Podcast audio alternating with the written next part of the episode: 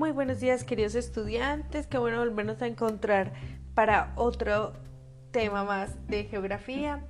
Quiero contarles que hoy vamos a empezar una nueva temática y es acerca de la globalización.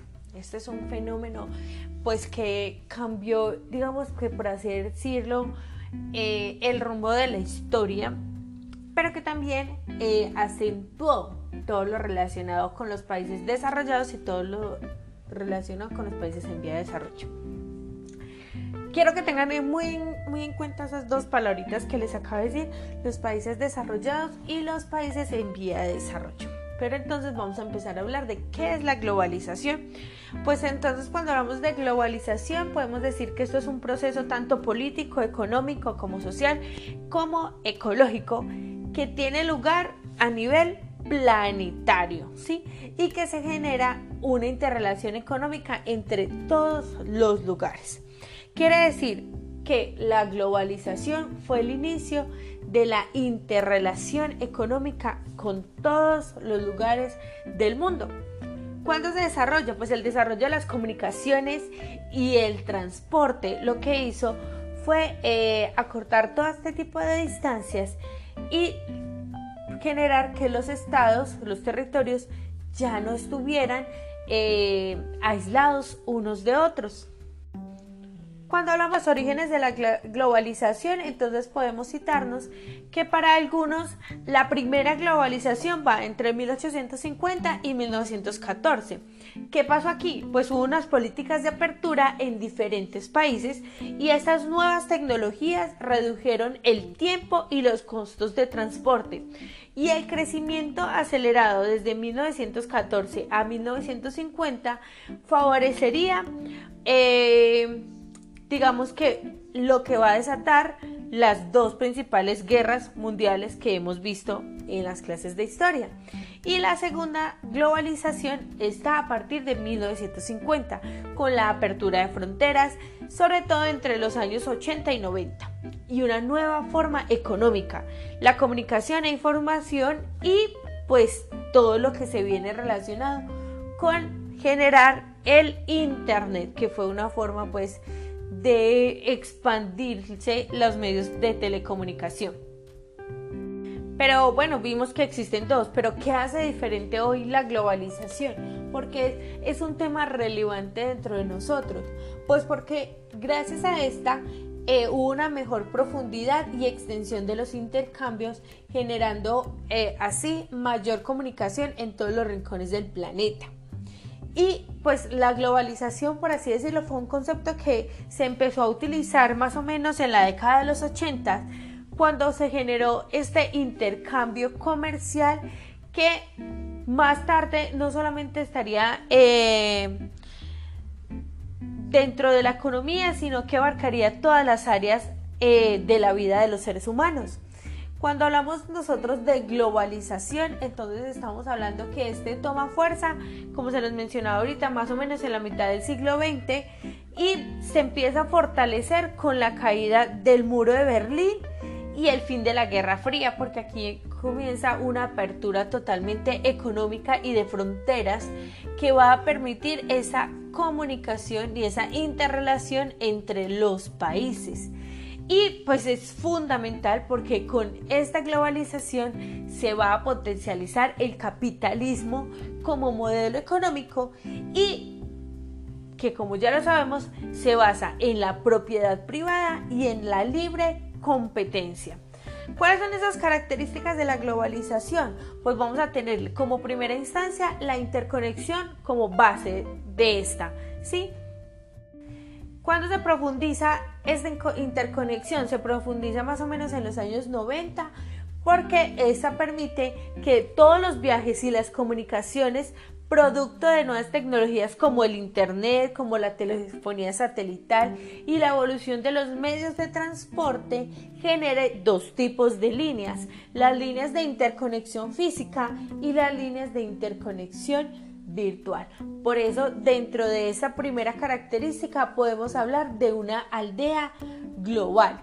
Cuando hablamos de una interacción física, interconexión física, estamos hablando de un contacto a nivel mundial a través de los medios de transporte terrestre, aéreos y navales. ¿Esto qué hizo? Pues aumentó los desplazamientos y disminuyó en tiempos y costos todo lo relacionado con el intercambio comercial y el contacto físico. Y cuando hablamos de una interconexión virtual, entonces estamos hablando de lo que produjo los medios de transmisión, como fue la fibra óptica, que es una forma de eh, bandas de internet, la conexión satelital y el cable.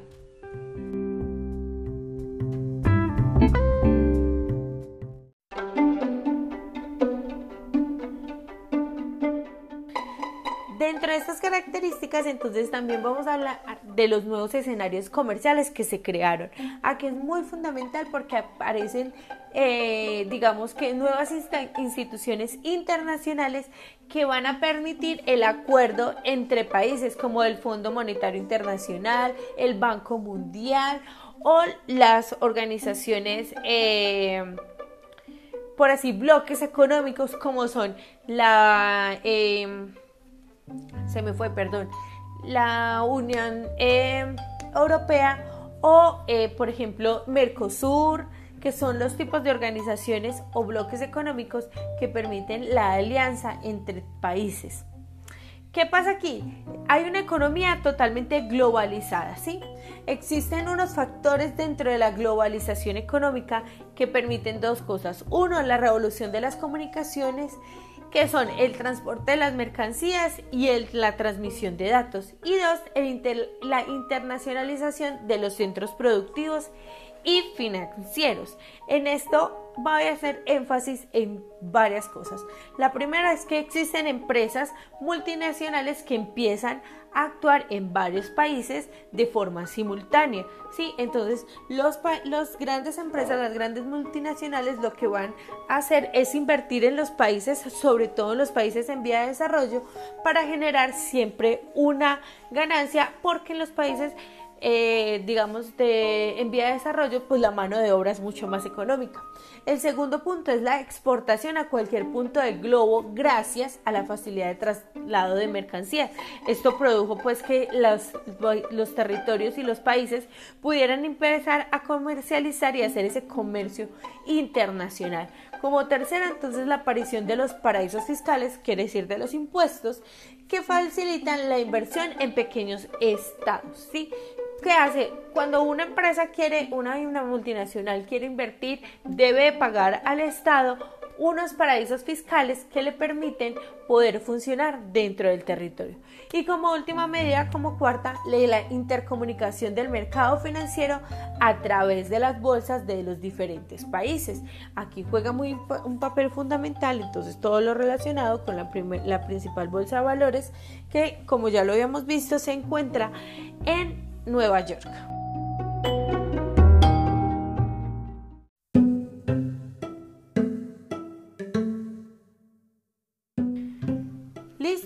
Son esos grandes bloques económicos? Se los mencionaba ahorita. Una, la Unión Europea, que tienen un mercado único y sus economías están totalmente integradas. ¿Qué hacen ellas? Pues alcanzan su punto culminante con la fusión de todos los mercados financieros nacionales y la entrada de vigor del euro. Aquí solamente dentro de los países que forman la Unión Europea se habla solamente de una única moneda, no hay otra. También está el bloque norteamericano, que está integrado por Canadá, Estados Unidos y México. Esta formación del Tratado de Libre Comercio se caracteriza por, se caracteriza, perdón, por su enorme paso, peso material y demográfico. Y porque, eh, pues claramente se habla de una desigualdad entre sus miembros. ¿Por qué? Pues porque Estados Unidos es considerado una potencia mundial. Y otro gran bloque económico está eh, la cuenca del Pacífico. muchos de estos son miembros de los tratados de libre comercio y también Japón como tercera potencia económica del mundo. Y acá vamos a hablar entonces también de los dragones asiáticos, que son esas eh, economías muy competitivas gracias a esa mano de obra muy barata y eficiente. Y vamos a hablar de China, que fue el país con mayor índice de crecimiento económico durante toda la década de los siglos XX.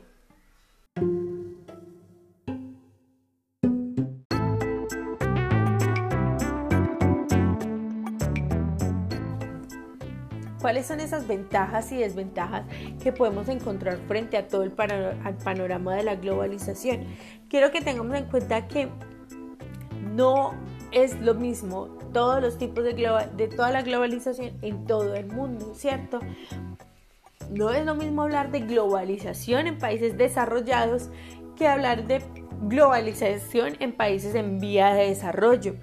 Esto, esta interconexión ha permitido, si bien el intercambio cultural de todas las partes del mundo, también ha permitido que en algunos lugares se pueda acceder a mejoras de la salud, de la educación y del trabajo, pero este crecimiento en muchas partes no beneficia, digamos por así decirlo, a todo el mundo. Hay algunos defensores de la globalización que dicen que esto llevará a la paz global y que conduce a una prosperidad universal. Pero si nosotros nos damos cuenta, también hay un amplio eh, surgimiento de detractores que dicen que la globalización siempre estará conducida al empobrecimiento de los más pobres y al enriquecimiento de los ricos y que siempre el más eh,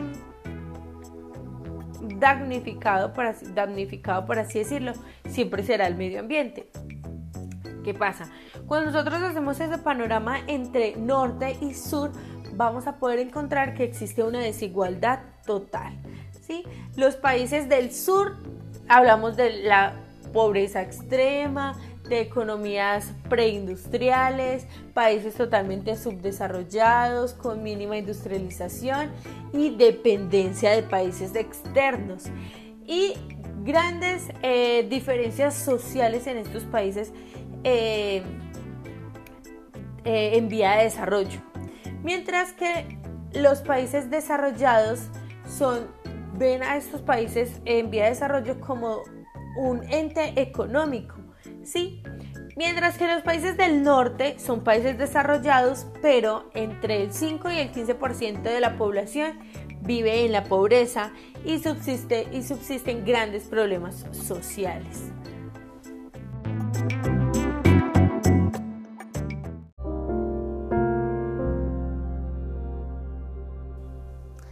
Bueno, y vamos a hablar de los efectos de la globalización. Eh, uno de los efectos de la globalización pues es que los países al querer generar mayor eh, inversión extranjera lo que hacen es que estas inversiones van a traer eh, una gran cantidad de efectos sociales para los pueblos. ¿Por qué?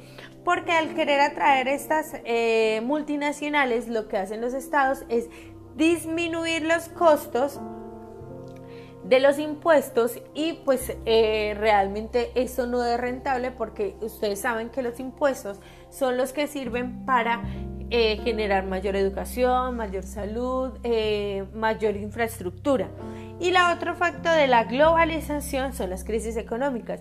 Eliminarse las barreras económicas y el comercio y los capitales, se va a generar un impacto sobre la economía de los países menores por ejemplo, este fenómeno que estamos vivenciando eh, en este tiempo de pandemia del coronavirus, pues de una u otra manera está generando una crisis económica que va a llevar o a conllevar mejor a un aumento de los precios, a una inflación. Si en algún momento nos hemos dado cuenta, hay algunas cosas que ya están un poco más costosas, pero que esta crisis económica después eh, se puede llegar a potencializar muchísimo más debido a la forma en la que los países están actuando frente a esta problemática. Entonces hasta aquí era como ese pequeño abrebocas de qué es la globalización, de cuál es su historia y en las diapositivas que les hice hay dos preguntas como en historia que quienes la quieren responder pues van a tener punticos extras para eh, la clase. Un abrazo, Dios los bendiga.